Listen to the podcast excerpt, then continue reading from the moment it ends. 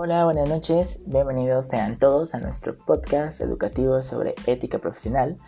El día de hoy eh, me presento, mi nombre es Gustavo, eh, Gustavo Ochoa, soy estudiante de la carrera de Administración de Empresas en el quinto cuatrimestre de la Universidad Interamericana para el Desarrollo, mejor conocida como la UNIT, desde la Riviera Maya en Playa del Carmen. Este podcast se desarrolla como parte del programa educativo de la materia de ética profesional impartida remotamente por la profesora y licenciada Natividad Martínez Aguilar. Espero que todos se encuentren muy bien, tomando sus respectivas precauciones con respecto, ya saben, al lavado de manos, manteniendo la sana distancia y después de esta forma poder disminuir el número de contagios que tenemos en la región de COVID-19. Y pues como vamos a hablar de ética, ética, profesional, pues es muy importante que sigamos esas recomendaciones, ya que es responsabilidad de todos cuidarnos para eh, no esparcir el virus y de esta, de esta forma lograr combatir esta pandemia. Así, una vez dicho esto, pues vamos a comenzar con nuestros temas. Antes de empezar, me gustaría decir, eh, así empezar con qué es ética o qué es la ética profesional. Bueno, pues como ya todos eh, saben, y quiero hacer como un pequeño resumen, la ética es una disciplina filosófica que ayuda a fundamentar la conducta del ser humano en base a la razón, valores y deberes. Sirve de guía para que el ser humano sepa cómo conducirse y aunque parece complicado de entender, en realidad es muy sencillo. Por otra parte, la ética profesional es referente a todos los valores y deberes, deberes que, se tienen, que están implicados en la ética, eh, en lo social, pero aplicado al centro y al ambiente laboral, para que se garantice el bienestar y eh, de los trabajadores. Una vez dicho esto, pues entonces vamos a empezar con el tema, ¿no? Que es el código ético de las instituciones y la ley federal. Cuando hablamos de instituciones, no hablamos como de eh, específicamente como de un seguro, una institución bancaria. Hablamos de instituciones, hablamos en general como de empresas. Entonces, la ética se aplica, voy a empezar con lo siguiente, que es como la ética se aplica a diferentes contextos. Entre estos se encuentra el institucional, como ya decía antes.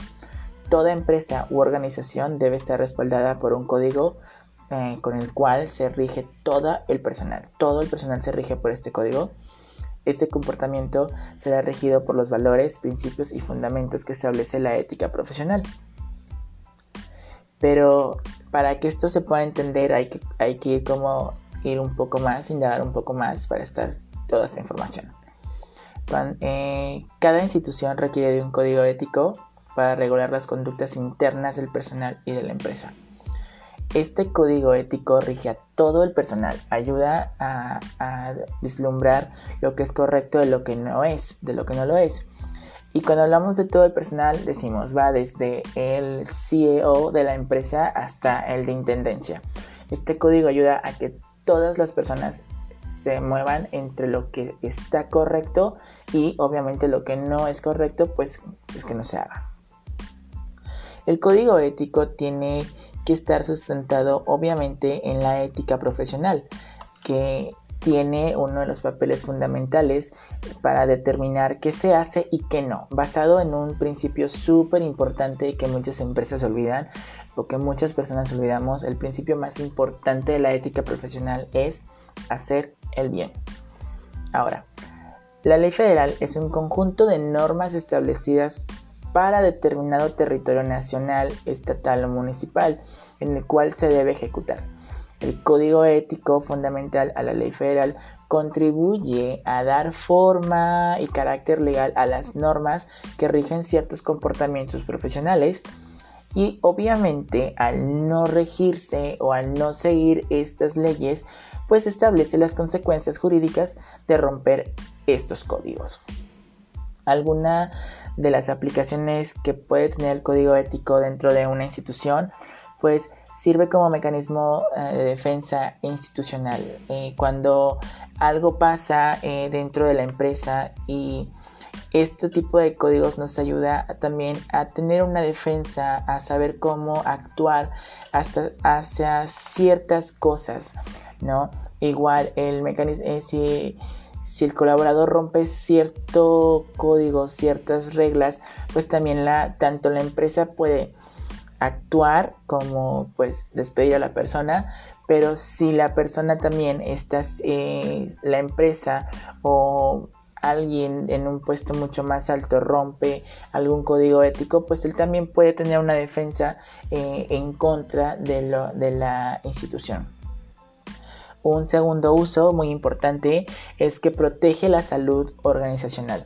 Tener un código ético contribuye a crear ambientes laborales más sanos, ¿no? Eh, y con esto pues hablamos de un tema muy importante que se ha dado, siempre ha habido cientos de reportes que anteriormente no se le daba mucha importancia, pero que hoy sí, hablamos del acoso sexual, ¿no? Eh, el acoso laboral y también la explotación laboral, ¿no? Eso de trabajar horas extras y quedarte mucho más de lo que tienes que quedarte con la con la palabra de ponerse la camiseta sin que exista una contribución o una apreciación con respecto a esto. Y obviamente al existir un código que evita estas cosas, pues contrarresta el estrés laboral y protege la salud eh, mental y emocional de todas las personas que estamos dentro de esta institución. Algunas organizaciones que se encargan de supervisar que estas normativas se cumplan son la Comisión Federal de, los Derechos Humanos, obviamente, la Profedet, que es la Procuraduría Federal del Trabajo, y pues ya en últimos términos entramos a lo que es conciliación y arbitraje, ¿no? Pero eso ya es como cuando ya se rompe toda la relación que tienes con la empresa, pues puedes ir a conciliación y arbitraje y también ellos te tienen que ayudar a, garantizar y verificar que los códigos éticos o que todo se haya hecho lo más ético posible. Esto es con respecto a el código ético, la ética y cómo se aplica en las instituciones. Ahora, también como segundo punto, tenemos una, la visión integral de las instituciones y las empresas. Pero, ¿qué es una visión integral? Esto para mí me causó así como mucho hasta que lo entendí y lo voy a explicar de la manera más sencilla para que todos lo entendamos. Una visión integral es mirar desde todos los ángulos posibles para encontrar las mejores soluciones y recursos, eh, recursos formas que ayuden a lograr los objetivos institucionales y agrandecer la misma empresa. Es realmente este, abrir la mente, es tener una visión amplia de todo y no cerrarse como muchas empresas lo hacen. Una visión integral en las empresas corresponde a la responsabilidad social también, la cual pues consiste en cumplir los objetivos que van más allá de lo que exige la ley. Hablamos de la, ética profesional, el código de ética, dejar que los, los, las personas tengan un equilibrio entre la vida profesional y la vida personal y familiar. Pero obviamente lograr una visión integral no es un tema fácil, realmente se necesita de conocimientos muy específicos y también al mismo tiempo globales. Partiendo de esto, tenemos que decir que las instituciones tienen que apostar por la responsabilidad social. Eso es súper importante. Dentro de la visión integral está la responsabilidad social.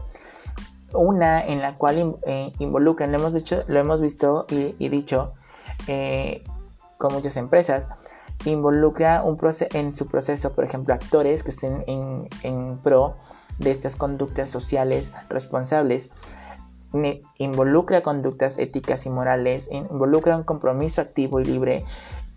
todo, todo esto que se, menciona debe estar en pro de asumir responsabilidad con la sociedad. La empresa que asume un compromiso eh, de un modelo económico más sustentable y justo logrará el comienzo de cambios positivos para toda la sociedad y el mundo. Una empresa o institución comprometida con una visión integral puede impactar a su comunidad a mayor grado que una que simplemente haga sus cochinitos más ricos, ¿no? O que infle sus cochinitos. Entonces, una empresa responsable llamará mucho más la atención que una empresa que no lo haga. En términos generales, esto es lo que hablamos hoy en este podcast. Espero que, les haya gustado. Es un tema muy interesante. A mí me encanta hablar de estos temas. Y pues les mando un, un saludo, un abrazo virtual y hasta la próxima.